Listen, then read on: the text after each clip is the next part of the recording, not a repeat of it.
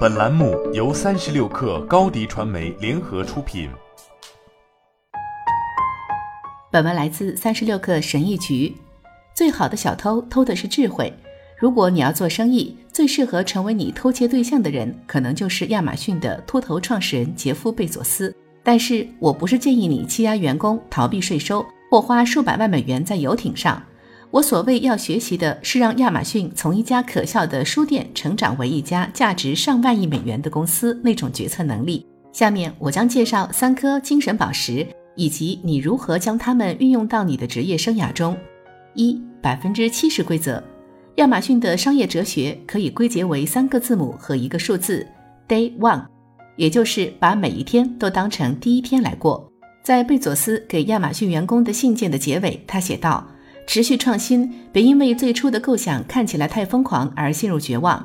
记得让思绪漫游，让好奇心成为你的罗盘。记住，今天依然是第一天。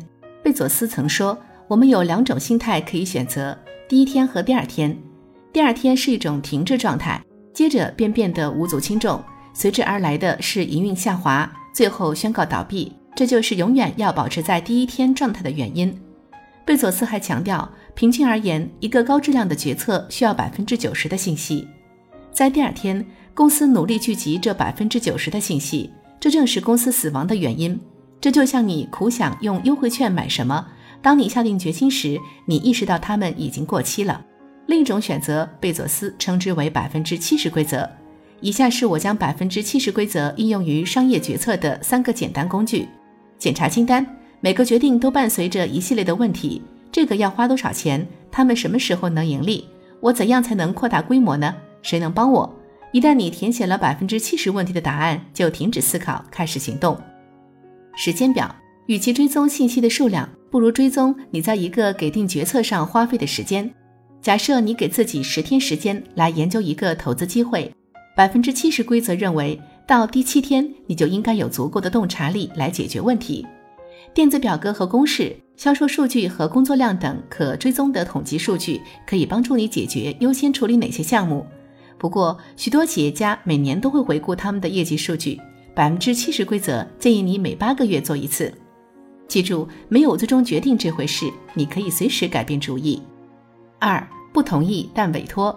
早在二零一六年，贝佐斯就不赞成推出一个特别的节目，他认为应该把钱花在风险较小的项目上。但内容创作团队坚持己见，贝佐斯没有与团队进行无休止的争论和反驳，而是回答说：“我不同意。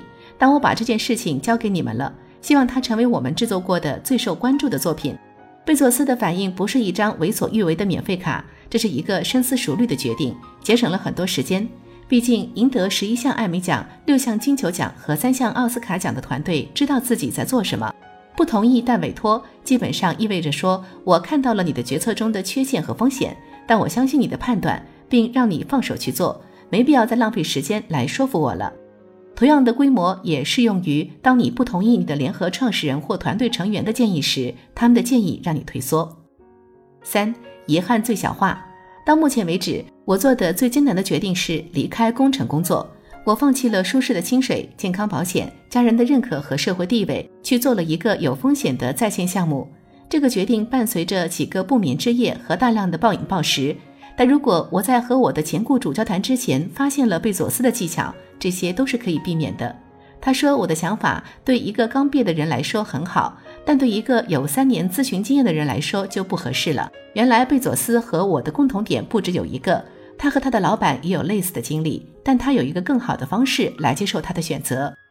年轻的贝佐斯克服了怀疑和遗憾，他想象着八十岁的自己坐在摇椅上，回顾自己的人生选择。所以，无论何时，当你在考虑一个重大转变，比如重新开始或全职副业时，问问自己：八十岁的我会后悔这个决定吗？无论对你来说答案是什么，都会让你更容易做出决定，比来回纠结容易得多。好了。本期节目就是这样，下期节目我们不见不散。高迪传媒为广大企业提供新媒体短视频代运营服务，商务合作请关注微信公众号高迪传媒。